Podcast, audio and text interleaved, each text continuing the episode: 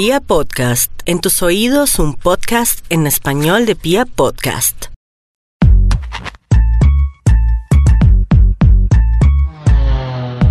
Bueno, les doy a todos y todas las que se conectan a esta hora con este podcast, bueno, que digo podcast, con este Mafcast, una gran, gran bienvenida. Ustedes se preguntarán, ¿cómo así que Mafcast? Bueno, pues es la versión Mafe de un podcast. Yo soy Mafe Montenegro y los voy a estar acompañando en este Borondo Musical por Bogotá. Este no es cualquier podcast, como les decía, es un Mafcast y es un formato muy chévere y especial porque vamos a tener muchos, muchos invitados por estos lares recorriendo la amada, pero a la vez odiada y caótica Bogotá. Es un Mafcast en movimiento, pues básicamente yo recojo a los invitados en sus casas, en sus lugares de trabajo y los llevo a hacer una vueltita. O sea, yo soy su transporte y gratis.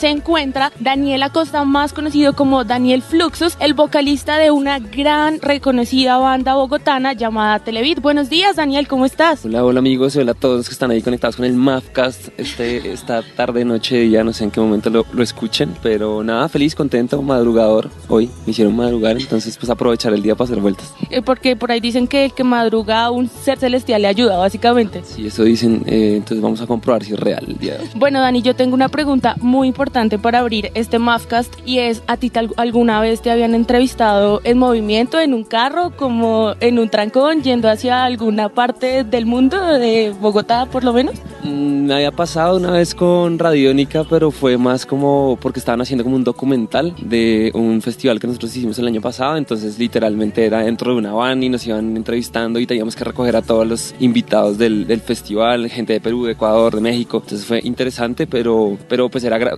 grabación en video más que todo, pero este es la primera vez. O sea, nunca te habían recogido en tu casita, te habían llevado a hacer una vuelta, vamos, yo lo acompaño, o sea, eso no había pasado. No, eso sí no había pasado así de minucioso, no.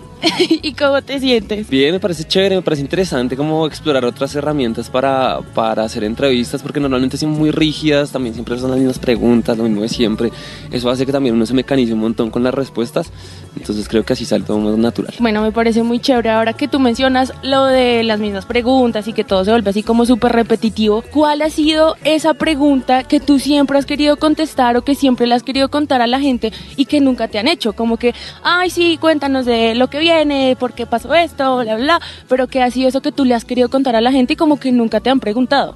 Yo creo que pasa mucho con, con el periodismo musical en Bogotá eh, y en Colombia en general, y es que se pierde un poco como la noción de la importancia finalmente de los artistas y, por qué, y de lo que están haciendo, ¿no? Como eh, finalmente nosotros hacemos canciones, hacemos música, y pues esto tiene que ser como lo más relevante para pues para contar a la gente, finalmente la gente muchas veces quiere saber qué es lo que pasa detrás de las canciones, qué es lo que pasa detrás de la música, e incluso hasta aspectos técnicos y cosas que, que a uno le emociona y que realmente le gusta contar. Pues porque también obviamente hay temas como eh, generales y que siempre están como, o que siempre hay que tocar, pero a nosotros nos gusta mucho como cuando nos preguntan por el significado de las letras, de las canciones, de dónde nacen cada una de esas canciones que hemos hecho, cosas técnicas, aspectos, eh, vivencias también que uno tiene con las que finalmente viene como nutriendo todos estos discos, entonces eso es bien interesante porque digamos en México son muy muy muy minuciosos con este tipo de temáticas porque les gusta y saben que los fans están esperando las respuestas de qué hay detrás de todo este trabajo que uno hace, entonces eso me parece chévere. Y muchas veces aquí siempre se centran es como en lo básico y en lo y en lo más eh, que incluso en- a lo que la gente ya ni le presta atención porque ya lo han escuchado un montón como y por qué Televid y cuándo eh, nació la banda y bueno todo este tema que, que finalmente pues a la gente ya no le parece muy relevante más que es lo que pasa con las canciones Y digamos, ¿cuál sería esa vivencia o algo así súper loco o algo así muy random que les haya pasado en una gira, en un concierto, algo muy inesperado? Eh, bueno, no sé, voy a exagerar, puede ser como, no, estamos en un concierto y una vieja cogió y se nos tiró el brasier así, muy loca. Pero pues no sé, son cosas que pueden pasar, ¿no? Pero digamos algo así que tú recuerdes mucho, que signifique mucho para la banda o no tanto para la banda, sino para ti. Mm, bueno, hay un montón de cosas. Yo creo que, pucha, ya son ocho años en los que nos han pasado un montón de anécdotas y cosas en cada una de las giras de los conciertos, pero puntualmente nosotros recordamos una muy bonita que, es, que fue el concierto de apertura con Muse aquí en Bogotá.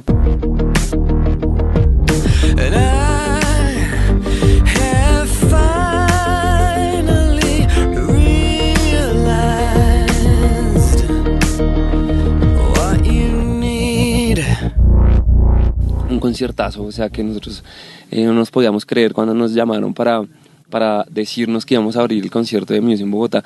Entonces nosotros desde que empezamos eh, Televid, incluso mucho, más, mucho antes, cuando hacíamos como covers en, en bares con amigos del colegio y eso, tocábamos canciones de Muse. Y era como había canciones de Muse en nuestro repertorio, siempre fuimos muy fans de la banda. Y pues el día que nos llamaron nos dijeron eso como que no lo podíamos creer. Y bueno pues llegó el día de tocar día llegamos allá, estuvimos en el lugar que eso era como por la autopista, en el camerino, y nos dijeron como que no, que no podíamos salir, que dicho no podíamos ni mirar a los de nunca los conocimos, nunca supimos ni les dimos la mano, nada, porque eran así unas estrellas, mejor dicho, cada uno. Cada uno llegó por separado, o sea, no llegaban van juntos, sino por separado, cada uno en una van con un policía. O sea, así una cosa resalvaje, como que entre ellos no se hablan mucho. Y, pues obviamente nosotros menos los podíamos ver, ni obviamente no les íbamos a molestar ni nada, como que nosotros también entendemos y ya en este medio uno sabe cómo y entiende muchas de esas cosas que pasan en los conciertos, hemos estado en festivales con, con Eminem al lado y pues uno sabe que no se puede poner de fan y tampoco es la, la, intención, ¿no? Uno como que ya está en otra dinámica, está como, como colega y no como fanático, entonces eso también hace que las cosas sean diferentes. Pero bueno, en este concierto puntual como que llegamos ahí, eh, pues nos tocó esperar un montón porque eh, teníamos que probar sonido, pero nunca nos dejaron probar sonido, entonces finalmente esperamos a que probara Muse, Muse terminó de probar y ya nos tocaba, eh, literal no pudimos probar, entonces nos tocaba era chequear líneas antes de subir al escenario, que eso lo hace el ingeniero, y literalmente salir y tocar. Entonces nunca supimos cuánta gente había, quién había llegado, o sea, nada, porque siempre estuvimos encerrados en el camerino.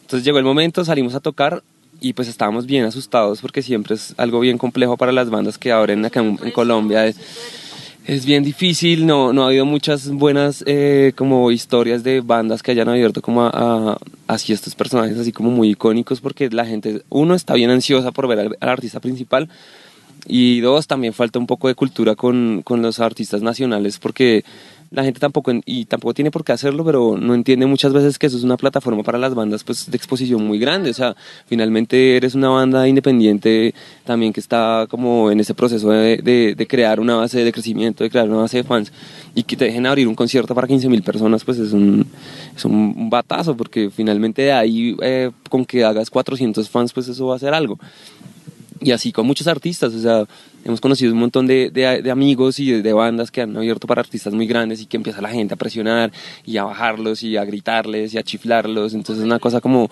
muy, muy, muy tenaz que, que nos ha marcado a todos como artistas nacionales porque sabemos que siempre es un reto muy grande. Entonces cuando ya salimos al escenario estaba, había un montón de humo porque justo metieron un montón de humo así en la tarima, yo no veía absolutamente nada cuando se empezó a disipar el humo y veo ese mundo de gente, eran 15 mil personas esperando a Muse y uno estaba ahí como, hola, somos Televid. Entonces, nada. Eh, eh Imaginarlos a todos en ropa interior, o sea, lo de siempre. no, no, fue, fue tenaz porque ya, pues nosotros ya llevábamos como cuatro años, casi cinco años tocando, pero, pero nunca, nunca habíamos tocado frente a tantas personas. Y una cosa es cuando es tu público, porque con tu público tú sales como muy seguro también, porque sabes que finalmente la gente te quiere ver a ti. Pero en este caso la gente quiere ver a Muse y tú estás también así como pensando qué va a pasar, nos van a tirar monedas, tomates, o sea, o te aman o te odian, punto. Pues nada, empezamos a tocar y, nos llevamos la sorpresa que la gente se conectó súper bien con la banda, con el show, la gente empezó o sea, a gritar así increíble, tanto que nosotros pudimos tocar, si no estoy mal, como seis canciones nomás y en realidad eran siete, pero cuando fuimos a cantar 12 vientos eh, nos bajaron porque ya no teníamos más tiempo, entonces nos, nos, cortaron, pero justo ya alcanzó a decir como, bueno, estos 12 vientos y toda la gente así gritando y, y dijo, no, ya no podemos tocar, nos tenemos que bajar, nos bajamos y la gente empezó a gritar así como todo el mundo empezó así, otra, ah", y todos como que, no, no, esa vaina fue una cosa así que no nos la podíamos creer y más que, pues eso, como que nosotros decíamos como, bueno, al menos hacerlo bien y que la gente como que no se estrese. Pero no nos esperábamos esa reacción y, y la gente quedó súper feliz. Después de eso, meses y meses, hasta el sol de hoy, tú te metes a los videos de Televid y hay un montón de gente que escribe desde Cuenca, desde Ecuador, desde Chile, desde Argentina, como, no, me fui solo a Colombia para ver a Muse y los vi ustedes, los conocí en Muse y me encantaron. Y gracias a eso nos llegaron un montón de fans porque sí fue algo muy, muy chévere. Creo que esa experiencia nos quedó ahí en la cabeza a todos.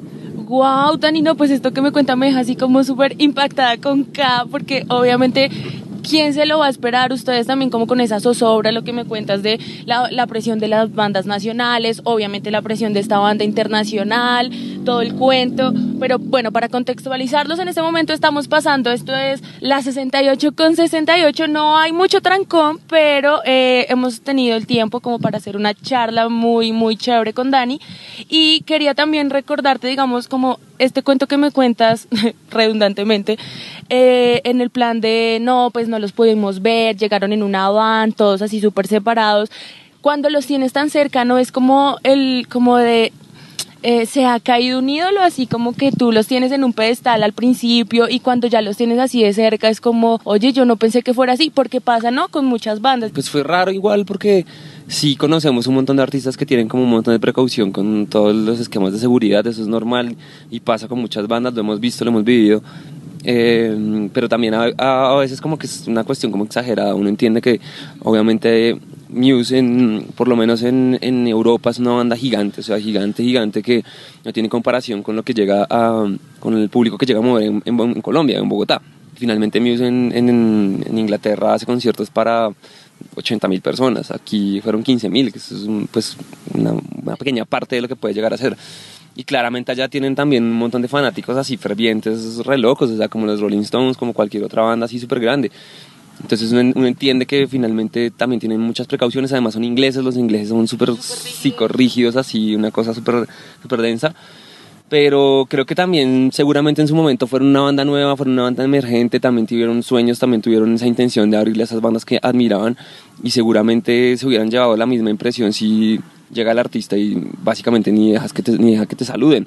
Y habíamos vivido una experiencia, eh, somos muy amigos y muy cercanos a Diamante Eléctrico, ellos abrieron el concierto de los Rolling Stones, de, de Foo Fighters, y ni siquiera ellos tuvieron esa actitud como de ni siquiera dejarse ver, ¿no? Sí. Porque con Diamante, digamos, eh, los Foo Fighters entraron al camerino, los saludaron, eh, se tomaron un trago con ellos, hablaron, les contaron como cosas, igual hasta, hasta con los Rolling Stones se tomaron una foto con, todo con toda la banda. O sea, uno dice, a ver, si ni siquiera los Rolling Stones se ponen en ese plan, ¿por qué, porque Muse pero pues finalmente pues ahí es también de gente y de personalidades, hay gente que también es muy reservada con sus cosas, entonces pues nada, fue tan, igual una experiencia gigante para nosotros, no dejamos de, pues, nos haga ahora como que, ay, ya no me gusta Muse porque igual me sigue gustando, soy, siguen siendo súper talentosos. Muchas veces incluso no es ni siquiera porque el artista lo quiera, sino porque la producción lo exige, porque eh, también es, es como, como que es así, es, ya es como un conducto regular que ellos hacen en, en todo todas esas presentaciones y más cuando están girando como que tienen literalmente 70 fechas, entonces ya no es como que se ponen en, en alguna a cambiar cosas, sino simplemente tienen el mismo esquema para todo y punto. Entonces igual fue chévere, fue una experiencia muy muy chévere. Algún día los conoceremos en, en otro momento. Algún día se tomarán un trago, un guaro, no, no nunca sabe juntos. Así que, bueno Dani, eh, cuando te recogimos en tu casita, muy juicioso que te hicimos madrugar un poquito, eh, nos dirigíamos, nos dirigimos para el centro de Bogotá, exactamente a un lugar llamado Vía Libre. ¿Nos puedes contar tú qué vas a hacer allí, por favor? Bueno, en Vía Libre. Resulta que ahorita estoy, llevo como unos mesecitos en un proyecto personal que es de tatuajes. Estoy haciendo como, hice un curso para tatuar, entonces estoy haciendo tatuajes. Ahorita ya estoy tatuando en pieles reales, que es como lo más complicado. Siempre quise hacerlo desde que estaba en la universidad, no me había animado a hacerlo. Y hace poco pues averigüé eh, como cuánto costaba, como literalmente hacer como, hacerse a todo el equipo de lo que conlleva hacer tatuajes y pues es algo bien costoso en realidad poder tener como, como un equipo bien profesional pues y también como eh, mejor dicho, quería como tenerlo mejor para poder empezar a hacer lo, lo que quería hacer y también porque es una cosa como de mucho cuidado, el cuidado de la piel, el cuidado de finalmente hacer una cosa que le va a quedar para toda la vida a las personas. Algo- es algo que toca hacer como, como, como muy, muy a conciencia y, y muy, muy bien, ¿no? Entonces, bueno, conseguí todos los, los equipos, me los robaron hace como tres meses, eso fue como que ahorré un montón eh, para poder conseguirlos, eh, me quitaron la maleta, pues me, me sacaron la maleta en un restaurante y yo estaba justo en las clases de tatuaje, entonces tenía todo, todo dentro de la maleta. Acababa de invertir casi 5 millones de pesos en todos los equipos porque son carísimos cada cosa. Y bueno, eso fue una tristeza. Finalmente hice un, un evento, bueno, hice un montón de cosas como para recuperar el dinero. Hace poco lo, como que logré recolectar todo lo que necesitaba y volví a comprar las cosas. Y ya Vertical las tenía en mi poder. Justo eh, hace dos días estaba haciendo un tatuaje y me empezó a molestar mi máquina. Como que no sé si el contacto de la máquina con los cables está. Hay algo ahí raro. Entonces me toca ir a pedir la garantía. Entonces voy para allá. Vía Libre es como el lugar donde está toda la cosa de tatuajes, piercings, de todo. Y desde hace mucho ha estado ahí en Bogotá, como en el centro. Y justo ahí compré la máquina, entonces voy a ir a pedir la garantía para ver qué, qué onda, qué es lo que está pasando con la máquina. De hecho, te cuento así rápidamente, mi hermano también es tatuador y empezó aprendiendo a tatuar en vía libre y todas sus cosas y cursos y demás. Entonces, bueno, te lo pregunto y me parece muy chévere porque, bueno, o sea, acá entre nos, es- vamos a ser sinceros, la música, bueno, como no es algo como que te dé plata, son muy pocas las personas que, digamos, viven de la música como tal, pero entonces a mí me gusta mucho eso porque siento que eso hace parte de cada uno de los artistas, entonces son muy polifacéticos, entonces son, son artistas, pero también son arquitectos, pero tienen su empresa, pero no sé qué, pero sí sé más, entonces pues yo quisiera también que le contaras a la gente como que son todas esas cosas que te hacen a ti pues ser Daniela, aparte de ser el vocalista de Televit, de que son esas otras cosas que te hacen ser a ti tú. Ahí ya tam- también como un tabú, eso lo voy, a, lo voy a, mm, a comentar un poco porque incluso fue una cosa que nos costó a nosotros como, mm, como entender y fue todo este tema de que la música no da plata, finalmente sí pasa, es una cosa, una realidad que a muchos les ha pasado y, y que ha hecho que como todo este mito de que finalmente no puedes vivir de la música crezca pero también nos hemos dado cuenta que a, a través de estos años que ha sido también porque muchas veces y en gran parte, uno, los artistas no han, no han entendido cómo funciona la industria musical para que la música finalmente funcione como algo eh, pues de lo que puedas vivir. Y dos, también eh, se ha generalizado esto a tal punto que los artistas no se toman su trabajo en serio para hacer que el- finalmente eh, la música funcione. Y un ejemplo de esto es ver cómo también a muchos nos ha pasado que este, como el sueño de la música ha nacido por, por un hobby o por una cosa que tú tienes en el colegio y que va creciendo como con esa noción de que es algo que no es serio, que no es un trabajo, que no es una cosa a la que tú le tienes que invertir en realmente un tiempo necesario para que las cosas funcionen, como lo ves con cualquier empresa. Si tú vas a abrir una empresa de arepas, pues tienes que trabajar todos los días vendiendo arepas para que finalmente ese negocio pueda crecer y volverse algo rentable. Exactamente lo mismo pasa con la música y vemos un montón de ejemplos de gente que se queja como no, es que esto no da y me tocó irme a hacer otra cosa porque finalmente la música no me dio, entonces ya tengo chinos y tengo que mantenerlos, entonces me voy a hacer cualquier otra cosa. Porque hemos visto que finalmente todas estas personas nunca han realmente priorizado lo que quieren hacer con la banda.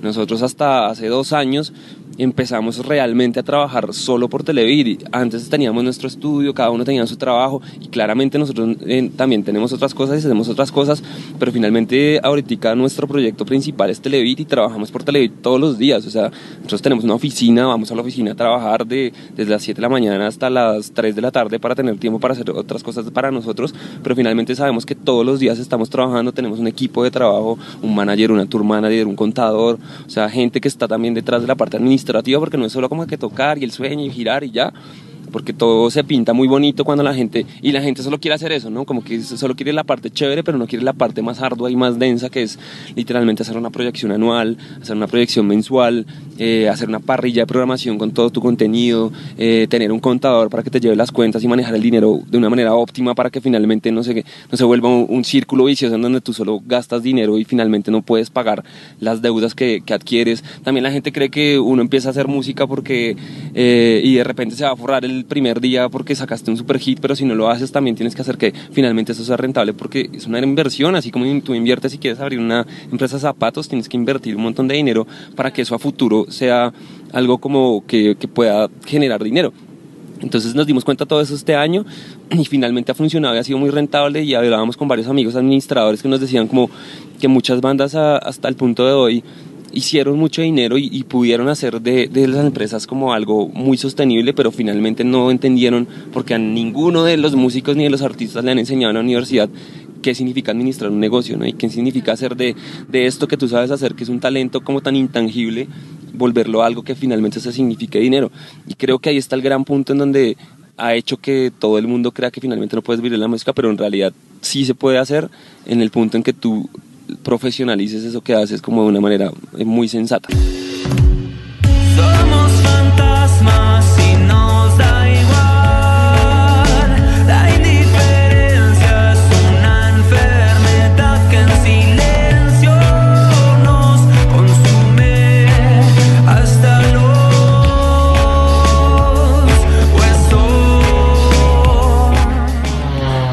Cada uno de nosotros sí hace un, un montón de cosas. Yo por lo menos soy artista visual, estudié en la Javeriana, entonces me gusta todo el tema de lo que tiene que ver con, con el arte, con, con las artes plásticas, con las artes gráficas, con, con la parte audiovisual. Eh, yo hice énfasis gráfico, entonces era muchas veces la gente piensa que el énfasis gráfico en artes visuales tiene que ver con diseño gráfico puntualmente y no necesariamente tiene que ver con toda la parte editorial, la parte de ilustración, como la parte eh, artística que está dentro del diseño y dentro de la publicidad, ¿no? No necesariamente siendo publicidad, haciendo diseño gráfico. Entonces, gracias a esto, como que pude desarrollar todo también, como mi conocimiento, como un laboratorio que fue Televid. Entonces, con Televid yo empecé a hacer como todo lo que significa hacer la tapa de un disco, eh, la propuesta conceptual para una banda, desarrollar todo lo que puede pasar con la banda gráficamente y que es muy importante, ¿no? O sea, pues, hemos visto un montón de bandas y que a través del tiempo han aprovechado y sabido aprovechar como todo esto y, y hacen una coherencia de esto gráfico con todo su concepto, con lo musical, con, con los conciertos, con la puesta en escena. Entonces me parecía que era como, como un laboratorio perfecto para empezar a hacer esto que me gustaba y después volverlo algo profesional para también ofrecérselo a otras personas y poder hacerlo, pues porque una cosa es como que venga cualquier diseñador a hacerte eh, un diseño para un disco o cualquier cosa para un disco y no está mal, pero también me ayuda a mí que estar dentro de la banda me generaba como otros conocimientos también para saber qué necesitan las bandas y qué pueden querer, que pueden, eh, cómo pueden explotar toda esta parte para que en realidad funcione. Entonces fue algo bien chévere. Eh, tengo una empresa que se llama Fluxus Visual, que se dedica a todo esto, como a toda la parte de desarrollo artístico para bandas, tanto para carátulas, ilustración, eh, como para toda la parte de video. Entonces hacemos videoclips, hacemos cortometrajes, hacemos como toda la parte de narrativa visual. Y ha sido muy chévere porque me he encontrado con un montón de amigos, hemos logrado como en principio fue una cosa muy empírica porque yo, como hice artes visuales con énfasis gráfico, como que no tenía mucha noción del audiovisual y me fui metiendo en el cuento, cada vez me fue gustando más y en realidad ahora me dedico más al audiovisual que, que a la parte gráfica, aunque las ejerzo las dos. Y tenemos un equipo, un equipo de trabajo, un montón de gente que, que está trabajando con Fluxus, de un montón de amigos, súper talentosos artistas, todos, entre todos, como generamos los conceptos, desarrollamos como todo lo que quieren hacer las bandas. Y ha sido muy interesante porque hemos trabajado con Diamante Eléctrico, hemos trabajado con este man en su último disco, eh, hemos trabajado con Pedrina y Río, hace poco hicimos también un, un como un desconectado que hicieron para la Fania con muchos artistas de afuera, con Vicente García, con Maite Antele, con eh, Cumbiero, bueno, un montón de bandas. También se ha trabajado con marcas, con Jack Daniels, con Max Center, con Reebok, eh, con WeWork, con Stereo Picnic, haciendo after movies, haciendo como un montón de contenido para ellos. Entonces ha sido como todo un aprendizaje y también lo chévere es que todo está muy conectado al mundo en el que yo ando, que es como la música y el arte. Entonces ha sido muy chévere. También Felipe trabaja en la parte de producción, el, el- Felipe es el guitarrista para los que no saben y están escuchando. Él trabaja en la parte de muy- producción musical, él es músico, entonces él trabaja con bandas también, haciendo producción, haciendo música, es muy, muy talentoso. Eh, Nicolás es baterista también de sesión, entonces él toca con varias bandas, ha tocado con el Consulado Popular, ha tocado con Seis Peatones, con Perina y Río, también está tocando con, con Emilia, que es un proyecto muy chévere una chica bogotana. Eh, pues con nosotros, no, ese man ha tocado con Medio Mundo, es muy, muy talentoso también, muy buen baterista y ahorita está estudiando Derecho, entonces ahora va a ser un baterista abogado. Sí, muy loco. Y pues nada, sí, hay cada quien como que busca también eh, en qué, como complementar lo que estamos haciendo con Televit, porque sí, sí es útil obviamente eh, dedicarle mucho tiempo a Televit, pero también uno como personalmente poder crecer para finalmente enriquecer lo que pasa con Televit. Bueno, esto es muy chévere porque por lo que me cuentas es como una sinergia entre todos, como un complemento, no es como tengo cosas aparte y luego la banda, sino que lo que pues según lo que tú hiciste es como lo, lo uniste a todo y esto me parece algo muy chévere. Y lo que dices también es muy importante que las bandas que están creciendo, que están emergiendo, pues no saben cómo funciona el negocio de la música y pues sí, cualquiera quiere ser rockstar y que te lleven de gira y todo el cuento, pero pues bueno, no es, no es tan fácil llegar a ser rockstar y lo que tú dices también es como importante que la gente sepa lo que hay detrás de la banda. Pero mientras tanto, yo te quiero regalar un ponqué que traje desde mi casita. Bueno, eh, y te quisiera preguntar con este ponquecito eh, una canción que tú recuerdes cuando eras muy pequeño, o como de esas rondas infantiles, o como esas cosas, una canción que tú recuerdes cuando seas pequeño, así que tú digas, ¡buah! Ya me transporté a mi infancia. Una es la Sinfonía del Mar de Piero. No me digas en serio, esa también es mi favorita del mundo.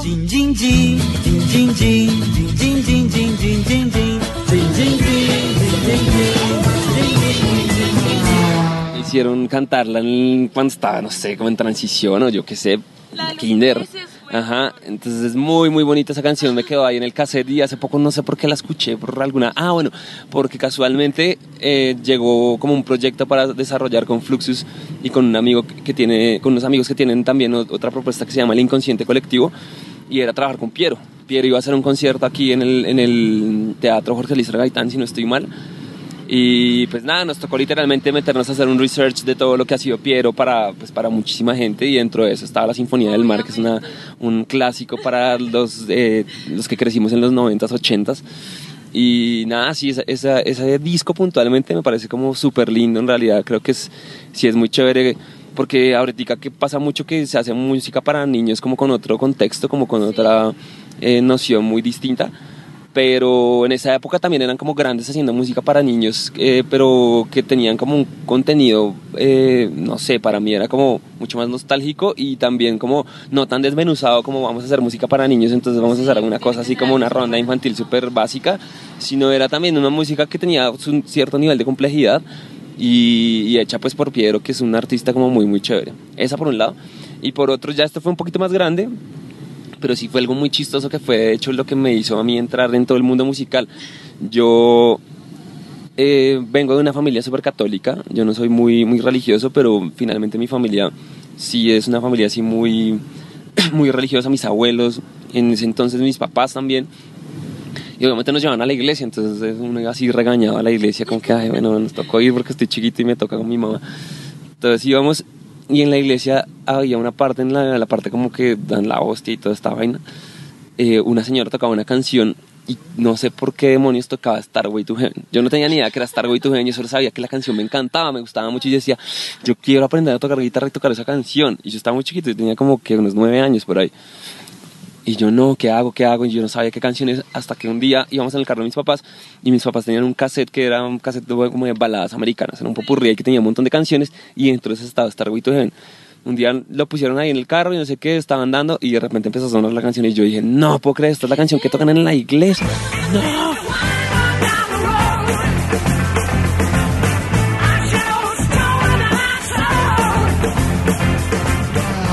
Y yo juré que tenía que ver con un tema cristiano alguna vaina así loca como de la iglesia, no sé, pero cuando me di cuenta que era una canción de Led Zeppelin y yo como, ¿qué es esto? Entonces yo dije, no, me puse a averiguar, obviamente... A volver cristiano. Eh, no, no, tampoco hasta ese punto, pero sí dije como, bueno, tengo que hacer algo porque me tengo que aprender esta canción y creo que la única persona que me la puede enseñar en este momento es esa señora que, de la iglesia. Entonces me puse a averiguar, bla, bla, resultó que había un coro en la iglesia y, y uno podía entrar, literal. Entonces yo entré con solo el propósito de que me enseñaran esa canción y entonces me camuflé así en el sistema para, para hacerlo. Finalmente estuve ahí, estuve como un par de semanas. O sea, como, como en Los Simpson cuando Bart quiere conquistar a la hija del reverendo. Yo que quería conquistar la guitarra. Entonces, literal, me metí en el cuento. Eh, empecé a mm, aprender a tocar guitarra, súper básico, obviamente, y me aprendí esa canción y me fui. Y desde ahí, pues todo el tema, ya después con mi primo, que, que sí siempre ha tocado guitarra y siempre le gustaba la música, él me la empezó a enseñar ya como completa, porque ella se, se sabía solo un pedacito que era el que tocaban en esa parte puntual. Y ya después pues aprendí cosas de Nirvana y bueno, un montón de vainas más, pero sí, como que mis inicios en la guitarra fueron en esa iglesia puntual con esa señora que me enseñó esa canción que yo tenía, mejor dicho, así que aprenderme sí o sí, para mí Star With To Heaven será, obviamente es uno de los clichés más grandes que existen en el rock eh, del, del mundo, pero fue una canción que me capturó un montón y que finalmente fue lo que me hizo coger uno gusto por Led Zeppelin que me encanta, siempre me ha gustado. Oye, muy chévere. ¿Y tú crees que mientras en este momento pasamos por la 30 con... ¿Qué es esto? Con la 30 con 26, yo soy muy perdida, la verdad, o sea, eh, por la 30 con 26 que hay un poco de tráfico, tú nos podrías cantar un poquito de la Sinfonía del Mar, a ver si esta gente la recuerda por ahí, o por lo menos hacer como la medusa, así. mm. El café, que es como llegando, llegaste, te miré de frente, después dije un nombre. Esa es otra canción que también es muy bonita. Ay, bueno, Dani, y ahora yo también te quiero molestar y como volver un poco al tema de la banda.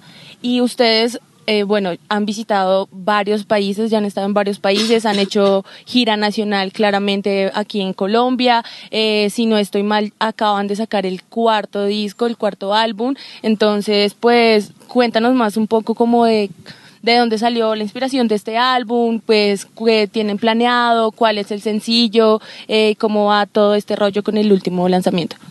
Bueno, en realidad eh, hemos lanzado tres discos de estudio y acabamos de lanzar un EP.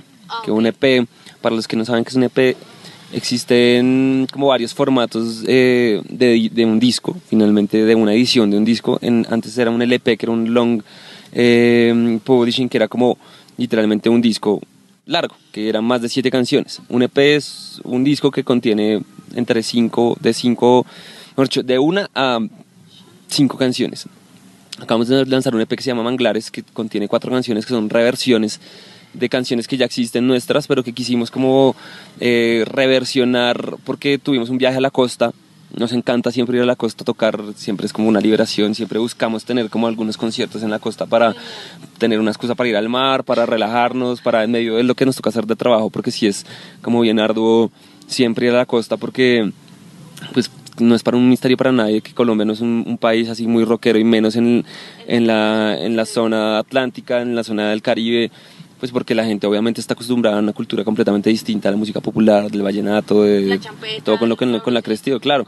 Entonces, pues el rock no es como que sea una, una prioridad, pero sí nos hemos encargado como de literalmente también mostrar a la gente que hay otro montón de posibilidades de música y nos hemos dado cuenta que funciona, que también hay un público que consume el rock and roll, que, que le gusta como toda esta onda. Entonces ha sido chévere como ese experimento allá, pero también es difícil en, en cuanto a que vas y de repente la gente no tiene lo que necesitas como técnicamente para poder hacer los conciertos. Eh, que un amplificador de tal marca o de tal especificación para que finalmente nosotros tenemos ya como a lo que se llama el rider técnico y como el stage plot, que es una cosa que uno pasa a los festivales y que normalmente siempre ellos cumplen, que es literalmente qué necesitas para que tu banda suene como tiene que sonar. Cuando tú lo haces solo y te vas en una gira y más en una gira como en, en lugares donde, no, digamos, no sé, Barranquilla, Santa Marta, Ibagué eh, o hasta, no sé, Cincelejo, una vaina así, pues finalmente son pueblos en donde, algunos pueblos, otras ciudades, en donde si no están acostumbrados a hacer este tipo de eventos, pues no tienen ni idea qué conseguir y qué hacer. Y siempre esto se vuelve como súper arduo, como conseguir todos los amplificadores, conseguir las luces, conseguir como eh, lo más óptimo técnicamente para que finalmente tú puedas hacer el concierto. Eh, bueno, nos fuimos a la costa, ya siempre como que vamos al mar, nos relajamos un montón, nos gusta un montón como que todo lo que suscita el mar, porque nos, nos trae un montón de, de inspiración para hacer canciones, para hacer cosas, también conocemos gente, conocemos culturas distintas. Y casualmente este año tuvimos un concierto en el Festival Jaguar, que es un festival que se, que se hace en Palomino, en La Guajira. Es muy chévere, tocaron, tocamos con los Petit Felas, con Alcolíricos, con un montón de bandas muy, muy chéveres de todos los géneros. Y eso era chévere porque también va muchísimo turista como a ver qué onda y se enteran que bueno, sí, está la champeta, está la banda así como súper bailable, pero también está la banda de rock, está la banda hip hop y como que la gente está ahí muy en la onda y literalmente es a unos pasos del mar. Entonces es- fue un concierto como bien, bien especial.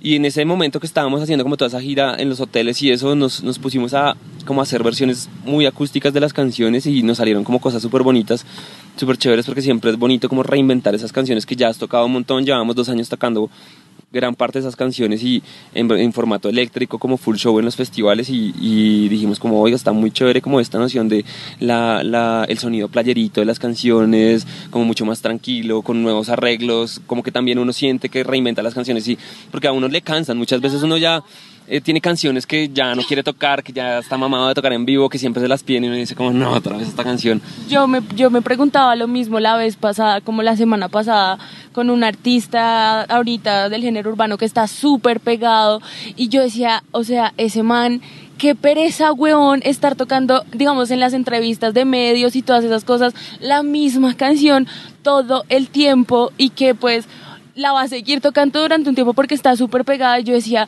no le cansará, no pensará en, no sé, sacarla en versión carranga, cosas así, porque lo que tú dices, o sea, claro, uno ya se cansa de estar eh, tocando lo mismo, cantando lo mismo, que obviamente también es lo que siempre pide el público, ¿no? Que son como las canciones que han sido hit, que han sido top, entonces pues claro, todo esto viene siendo como un, bueno, sí, muy chévere, pero ya estoy como aburrido.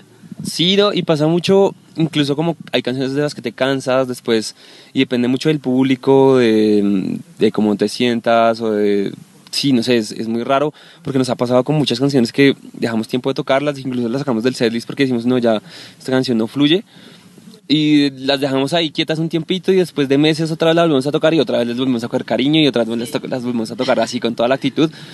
Eh, pero lo chévere de estas versiones es que literalmente fue de construir las canciones y construirlas de otra manera completamente distinta, en otra tonalidad, que eso también hace que, como que tú las sientas muy diferente, en otro tempo también otra métrica, con otros arreglos, hacer que muchas de estas canciones que tienen una base electrónica las empiezas a tocar solo con acústica, con una guitarra acústica, con un charango, hace que literalmente tengan como toda otra, otra connotación y ha sido bien interesante porque le cogimos mucho cariño. Muchas de esas canciones que incluso hace mucho no tocábamos y que hacían parte de discos viejos, eh, pero, pero nada, el experimento fue muy bonito y ahorita estamos viendo como la respuesta de la gente porque también estábamos como, bueno, son canciones bien soft y son canciones de guitarra acústica como muy para escuchar literalmente lo que nosotros queríamos como, como mostrar un poco y también eh, hacer que la gente se imaginara como cómo era escuchar estas canciones en la playa. Sí. Literal, con el sonido del mar detrás y estar escuchando esas canciones así muy chill.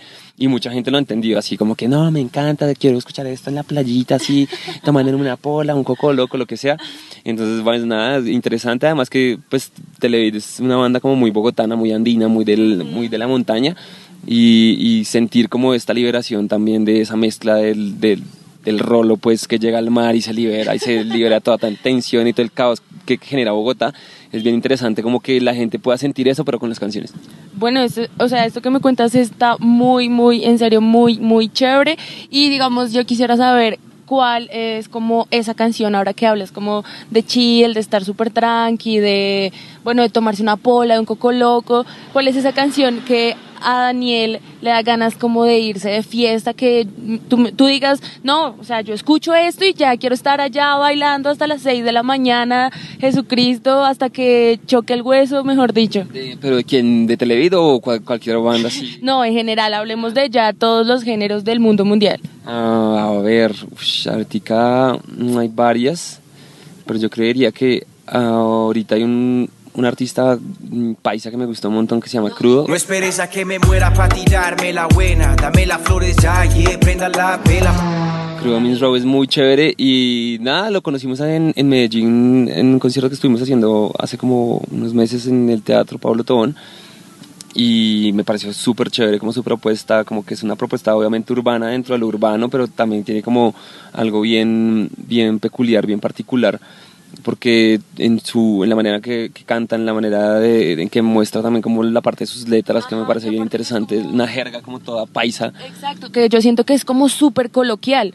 Y la, o sea, la gente eso como que le ha pegado un montón y te lo juro, no eres la primera persona con la que hablo que me dice, no, crudo, no sé qué, este man la está rompiendo, todo el mundo. Entonces yo que como, wow. Sí, y no necesariamente tiene que estar esa canción como pues de la mano arriba, no, sino que es una canción, digamos, no copio, me, gusta un montón porque me parece que una canción que tiene, que te pone a bailar, sí o sí, te pone a moverte y tiene una, una onda muy buena onda, es literal, eh, la música es muy chévere, como que eh, emana esa, esa vuelta muy auténtica del paisa.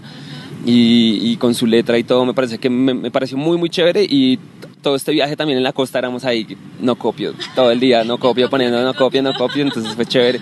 Y nada, tiene música chévere, échenle ojo. También hay otra banda que se llama Ole Porción de, de Medellín, muy, muy chévere, esta misma onda, así como, como onda urbana.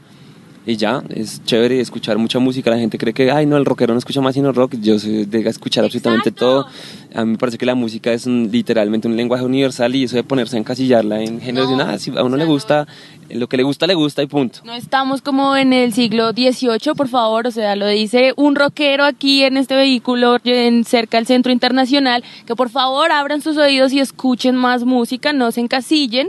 Así que yo quisiera también saber como qué otro tipo de género escuchas tú, en plan, no, no sé, escucho carranga o escucho merengue y me encanta, por ejemplo, no sé... Proyecto 1, eh, la de la tanguita roja, oro sólido, digamos que son esas canciones que tú escuchas, que son, digamos, yo siento que a veces son como muy decembrinas, pero que yo a veces me canso de escuchar lo mismo y es como, ay, no sé, voy a poner un merengue o voy a poner Rodolfo Icardi, entonces no sé cuáles son esas canciones que cuando tú estás muy encasillado en la misma música siempre, tú pones y como que, bah, te despejas. Mm, bueno, yo, uy, no sé, hay un montón. Ahorita más con Televid porque eh, siempre estamos como enriqueciéndonos de un montón de música de todo. Felipe es súper geek de la música y es el que tiene así todas las bandas más top y lo último de lo último que está saliendo, que la gente está escuchando. Entonces él siempre está como muy empapado de lo que pasa en la música universal. En todos los géneros, a él le encanta la música como literalmente todo lo que tiene que ver con lo urbano y con el hip hop, con el rap, con, con toda esta onda. Y por eso me enteraba de muchos artistas. De hecho, él me mostró Bad Bunny hace como seis años cuando Bad Bunny no era nadie. Y me dijo, no, este artista es una chimba. Y lo escuchamos y yo dije como, está muy chévere. Y el man me dijo, este man va a ser una estrella en nada. Y pues ahorita estamos viendo que Bad Bunny es una cosa así súper grande. Eh, pero me gusta mucho y bueno, por la investigación que estamos haciendo con Televid, de enriquecer como con sonidos muy colombianos, muy raizales, muy latinoamericanos, he escuchado muchas bandas y muchas cosas eh, muy tradicionales. Me gusta un montón la música llanera, por ejemplo. Sí. Eh, Ariel Vigo, de, bueno, un montón de artistas exponentes de la música llanera eh, que, ha- que también nos han dado un montón de ideas para hacer con canciones de Televid, como empezar a meter todos estos sonidos muy, muy colombianos y muy nue- neogranadinos, porque no solo son colombianos, sino también como ecuatorianos. Eh, también me gusta un montón como todo lo que tiene que ver con la música ya más autóctona, como mm, Totó la Momposina, las gaiteras de San Jacinto. Eh, bueno, hay un montón también de bandas ahí muy, muy chéveres. Y eh, bueno, el merengue, eso fue una cosa que estuvo siempre en mi vida en los noventas cuando yo crecí, mm, Proyecto, So- Proyecto 1, eh, que de- ¿cómo, se llamaban los otros? Súper famosos, bueno, Rica Arena, pero había otro, aparte Proyecto 1, Los Ilegales, no me acuerdo. Bueno, un montón de bandas de esas, ya no escucho mucho de esas, de hecho ahorita que me recuerdas, me puse a pensar, bueno, ¿qué será la vida de toda esta gente? Eh, pero sí me gusta mucho como la noción de ahorita que está saliendo con el reggae, con, con la parte de, esta parte como dominicana de Vicente García, de Raguayana, que son de Ecuador, de Ecuador, no sino de Venezuela, que también hace música muy chévere y que lo- le recuerdan a uno un poco como todo esto que pasó en su época, pero pues ya claro, todavía más a una época contemporánea. Eh, que más por ahí, y una banda muy chévere para que los escuchen, que, que me gustó un montón, que tiene una propuesta muy chévere, que se llama Trending Tropics, que es una banda que está haciendo, está haciendo Vicente García con, con Visitante, está buenísimo el disco, me gustó un montón, y tiene de todo, o sea, como que escuchas una canción así muy, muy rastafari, pues reggae, pero de repente se vuelve una bachata, pero de repente hay otra que es un canto así súper lírico de, de, estas cantoras así del Pacífico, y de repente escuchas otra canción que es más rockera con los de Vetusta Morla, o sea, tiene un discaza, discazazo. Wow, bueno, pues entonces se dan cuenta que también hay como una amplia variedad musical detrás de una banda que pues su género marcado en teoría es el rock como tal, pero que detrás de eso hay muchos sonidos, que hay muchas bandas, que hay obviamente muchas propuestas, porque yo siento que es como todo, ¿no? Uno tiene que estar siempre renovándose, escuchando nueva música, escuchándose pues lo que sale, lo actual, porque si no se va a quedar como encasillado en un solo, pues en un solo género, como en un mismo sonido. Entonces pues siento que esta pues tampoco, tampoco es como la idea.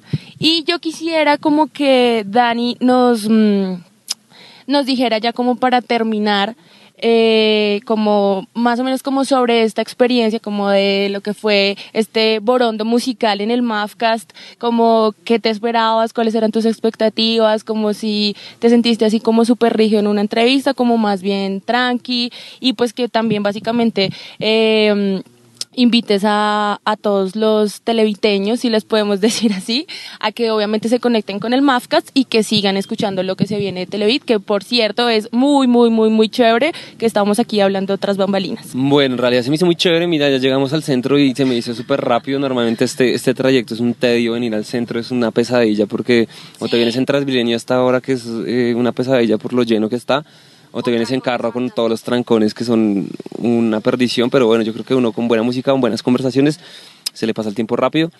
Entonces estuvo muy chévere y también chévere eso, o sea, como que buscar otros formatos también para, para finalmente sacar información, sacar información a la gente. Es chévere. Siempre el formato rígido de ir a un lugar a hacer una entrevista y que te sientas y te preguntan las mismas cosas de siempre hace que también como que sea un pal, un ladrillo para ti. Pero mira, hablamos súper chévere y ya llegamos, entonces está súper nice. A toda la gente que está ahí conectada, que sigan escuchando nuestra música, escuchando la música nacional, diciendo yo creo en lo de acá. Nosotros somos eh, fieles creyentes de que hay muchísimo talento a nivel nacional y que no hay que simplemente escuchar la música por, por escuchar la música y ya porque es nacional, no, eh, escuchar la música que le guste, pero sí eh, pongas en la tarea de buscar esos artistas que le pueden gustar y apoyarlos, eh, no destruir lo que no le gusta, porque pasa mucho acá que hay mucho hater de que, ay, no me gusta una banda, entonces se, ensañan con las bandas cuando, o sea, con tanta cosa chévere para escuchar, se ponen a destruir lo que no les gusta, no tiene ningún sentido, o sea, no, no es necesario.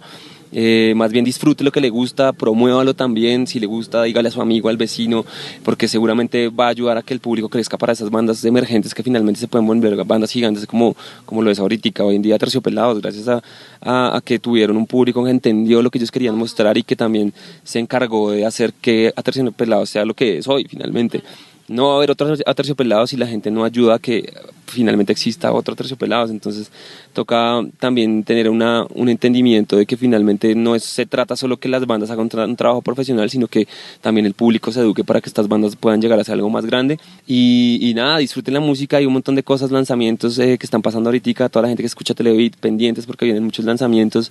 Viene pues ahorita esto de Manglares, díganos cuál es su canción preferida.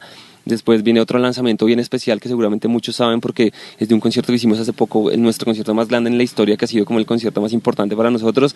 Entonces pendientes y pues nada, en mayo estaremos lanzando nueva música muy, muy conectados con todo lo que pasa a nivel nacional y, y nada, pura música, pura vida, sigan eh, haciendo lo que les gusta y siendo felices. Eso no se despeguen de este borondo musical que pronto tendremos muchos, muchos más invitados, muchas recomendaciones y este fue Mafcast.